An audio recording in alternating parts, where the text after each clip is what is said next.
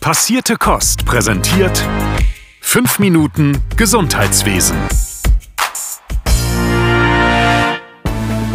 Moin, hier ist wieder euer Sören von Passierte Kost. In den nächsten 5 Minuten erhaltet ihr wieder alles Wichtige, was im Gesundheitsbereich und in der Pflege so in den vergangenen Tagen passiert ist.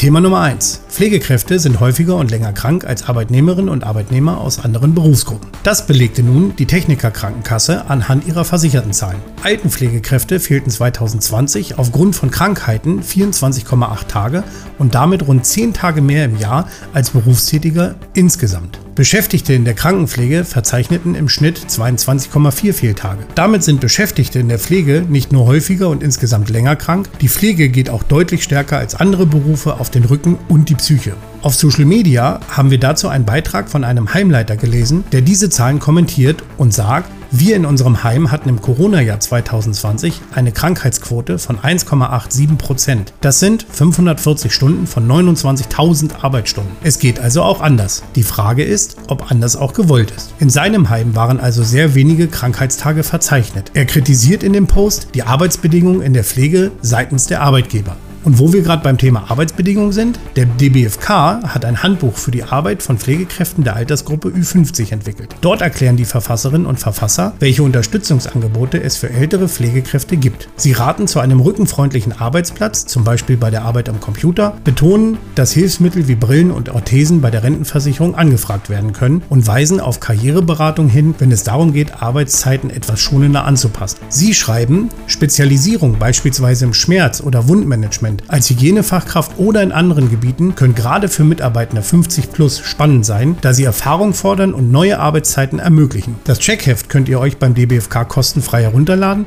Den Link dazu findet ihr in den Show Notes.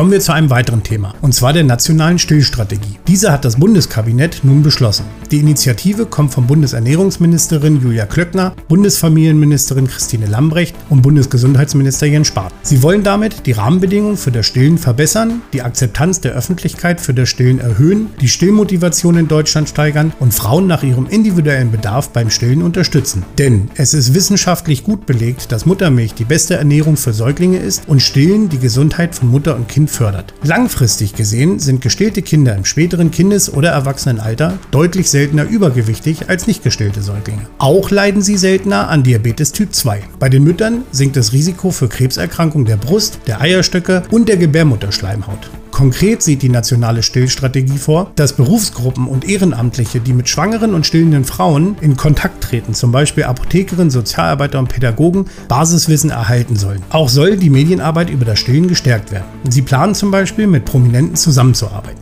Nun noch eine schöne Nachricht für alle Leute, die planen, in die Pflege einzusteigen. Ausbildungen von Pflegekräften in öffentlichen Einrichtungen werden am besten von allen Ausbildungsberufen bezahlt. Das zeigt eine aktuelle Auswertung der Hans-Böckler-Stiftung. 1166 Euro gibt es im ersten Ausbildungsjahr, vorausgesetzt man arbeitet in einer öffentlichen Einrichtung. Denn diese sind an einen Tarifvertrag gebunden, damit haben die Tarifvertragsparteien auf den akuten Fachkräftemangel reagiert. In privaten Pflegeeinrichtungen ohne Tarifvertrag kann die Ausbildungsvergütung hingegen auch deutlich niedriger ausfallen. Die geringste Ausbildungsvergütung erhalten übrigens Friseure in Thüringen gerade mal 325 Euro. Im Bäckerhandwerk und in der Floristik gibt es ca. 640 Euro. Bei einer Bank, in der Chemieindustrie oder bei der Deutschen Bahn erhalten Azubis im ersten Jahr etwas mehr als 1000 Euro. Und zum Schluss stellen wir euch noch einen gesundheitspolitischen Personalwechsel vor. Karin Mark, die bis vor kurzem noch Bundestagsabgeordnete und gesundheitspolitische Sprecherin der CDU war, ist seit dem 1. Juli unparteiisches Mitglied beim gemeinsamen Bundesausschuss. In ihrer neuen Funktion beim GBA ist sie ab jetzt für Qualitätssicherung, ambulante spezialfachärztliche Versorgung sowie Disease-Management-Programme kurz DMP verantwortlich.